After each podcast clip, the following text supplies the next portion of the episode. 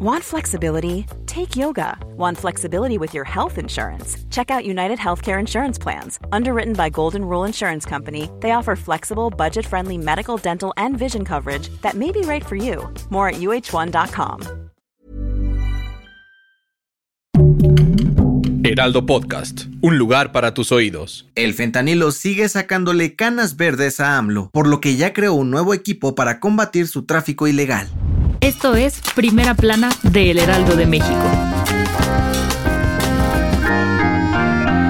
Aquí vamos de nuevo. El gobierno de México está cada vez más empecinado con darle cuello a la crisis de fentanilo de una vez por todas, y por ello ya crearon una comisión presidencial especial para combatir el tráfico ilícito de esta y otras drogas sintéticas, además de armas de fuego y municiones. Sí, a partir de hoy, la titular de la Secretaría de Seguridad y Protección Ciudadana, Rosa Isela Rodríguez, liderará la lucha contra el fentanilo a través de la comisión presidencial enfocada a esta crisis. De acuerdo con lo establecido en el diario oficial de la Federación, este equipo especializado no solo le dará seguimiento a las acciones contra el tráfico de drogas, armas y municiones, sino que también estará encargado de diseñar estrategias y políticas públicas para que sean eficientes. Aunque la titular será Rosa Isela Rodríguez, contará con el apoyo de la Secretaría de Gobernación, Relaciones Exteriores, Defensa Nacional, Marina, Salud y hasta de la Unidad de Inteligencia Financiera de Hacienda, entre otras. El anuncio llegó a tan solo unas horas de que se lleve a cabo la reunión trilateral entre México, Estados Unidos, Canadá en Washington, donde se analizará el tema del combate al fentanilo y otras crisis como la migración. ¡Qué oportunos! ¿Crees que esta comisión dé resultados?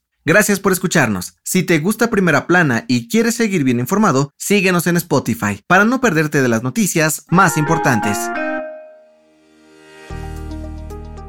Ni la Luna ni Marte son el límite. La Agencia Espacial Europea le entró a los viajes de exploración y hoy la misión JUICE apunta a llegar más lejos, esta vez a Júpiter. Sí, el planeta gigante del sistema solar y sus lunas, donde los científicos esperan recabar información sobre si hay o no condiciones propicias para la vida fuera de la Tierra.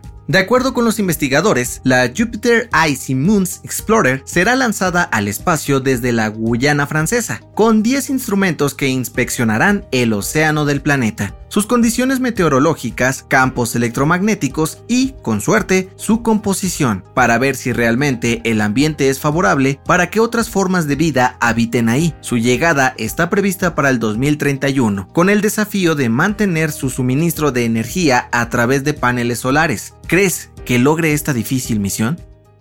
En otras noticias, en la mañanera de este miércoles, AMLO dijo que aún falta información para decidir si remueve o no de su cargo al titular del Instituto Nacional de Migración, Francisco Garduño, aun cuando está siendo investigado por su probable responsabilidad en la muerte de 40 migrantes en Ciudad Juárez. En noticias internacionales, en su primera entrevista desde que fue inculpado por 34 cargos criminales, Donald Trump aseguró que nada lo hará abandonar su aspiración por regresar a la Casa Blanca en el 2024, ni siquiera una posible condena en su contra. Además, el Palacio de Buckingham informó que el príncipe Harry sí asistirá a la ceremonia de coronación de su padre, el rey Carlos III, el próximo 6 de mayo. Sin embargo, lo hará solo, pues su esposa Meghan Markle se quedará con sus hijos en California.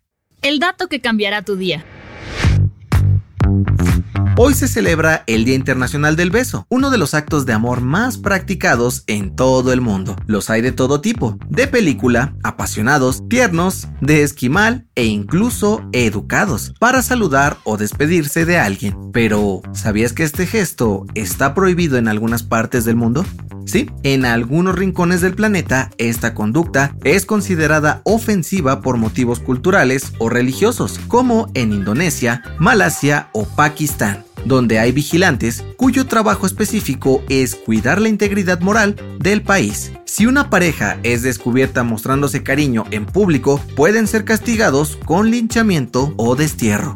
En México, el gobierno de Guanajuato prohibió los besos y caricias en público por allá del 2009, pero dieron marcha atrás después de unos meses. Yo soy José Mata y nos escuchamos en la próxima.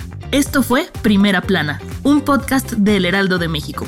Encuentra nuestra primera plana en el periódico impreso, página web y ahora en podcast. Síguenos en Instagram y TikTok como El Heraldo Podcast y en Facebook, Twitter y YouTube como El Heraldo de México. Hasta mañana.